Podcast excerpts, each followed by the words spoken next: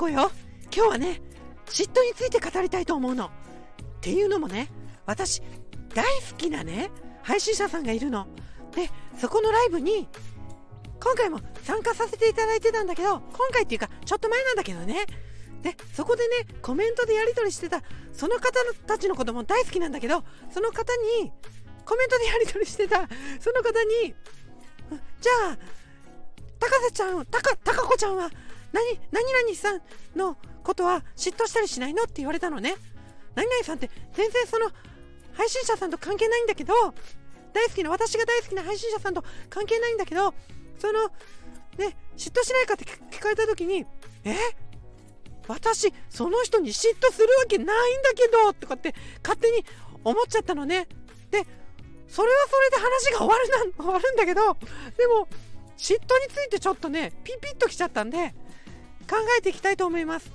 要はね私ね言いたいことは一つなの。嫉妬とかね妬みとかね妬む相手が見つかればねそれあなたラッキーよっていうただそれだけの話なの。じゃあ行くわよ。もうねそういう私も結構嫉妬すんの。いいなあの人あんなに仕事できてとかね。もうね気を抜くとね妬んじゃってます。本当。もういかんいかんって思いながらね。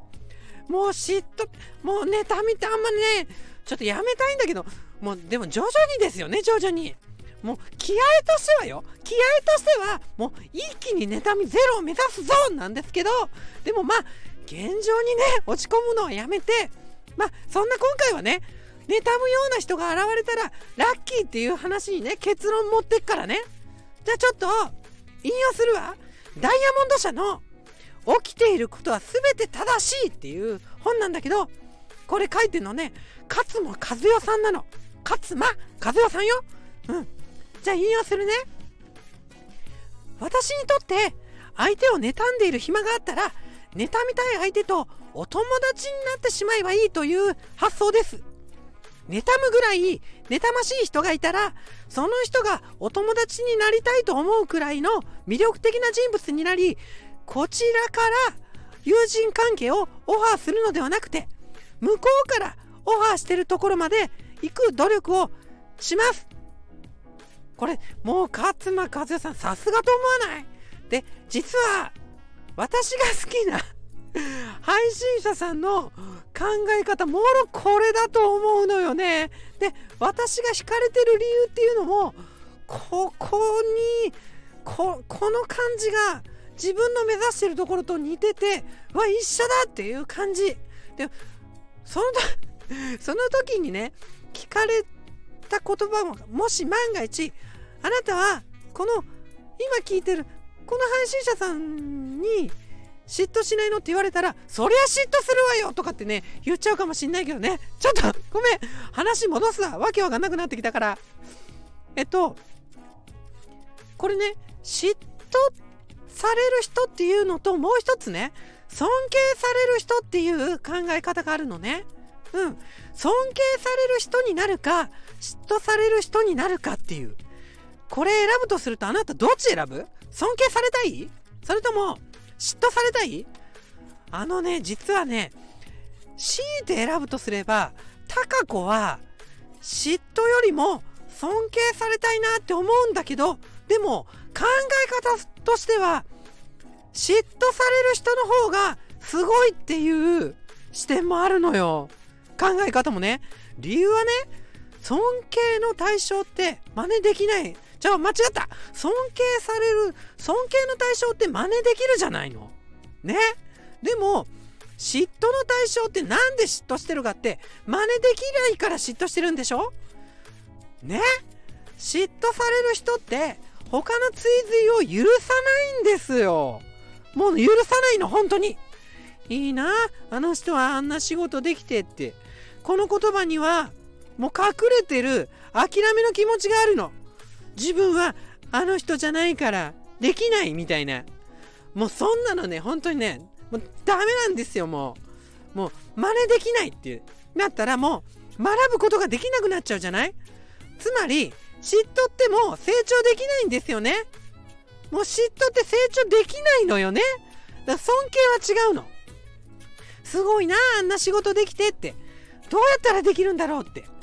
そういう気持ちがねここには見えるでしょ。いいところ参考にできるところをね探せるしね。自分の中に取り取り込むことだってできるのよ。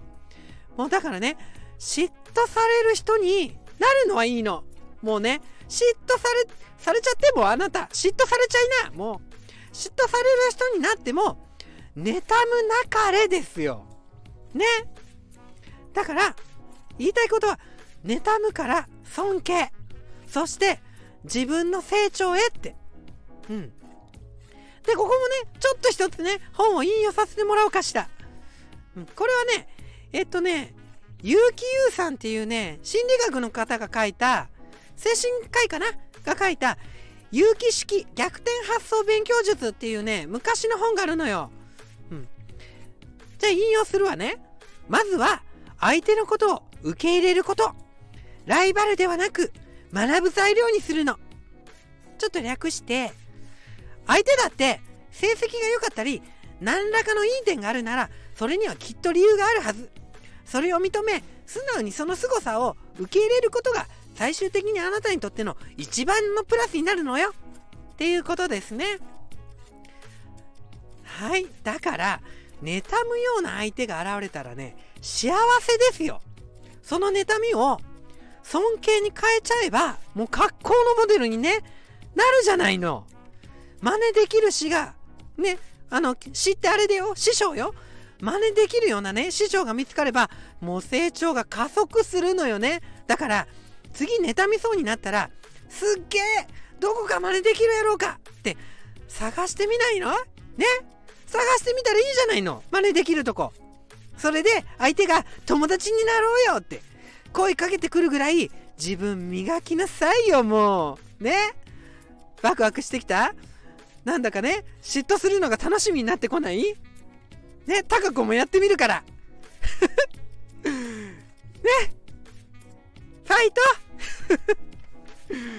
めっちゃしんどいこれ。はいじゃあタカ子でした。じゃあぜひ嫉妬する人見つかったらラッキーで言ってね。それではタカ子でした。バイバイ。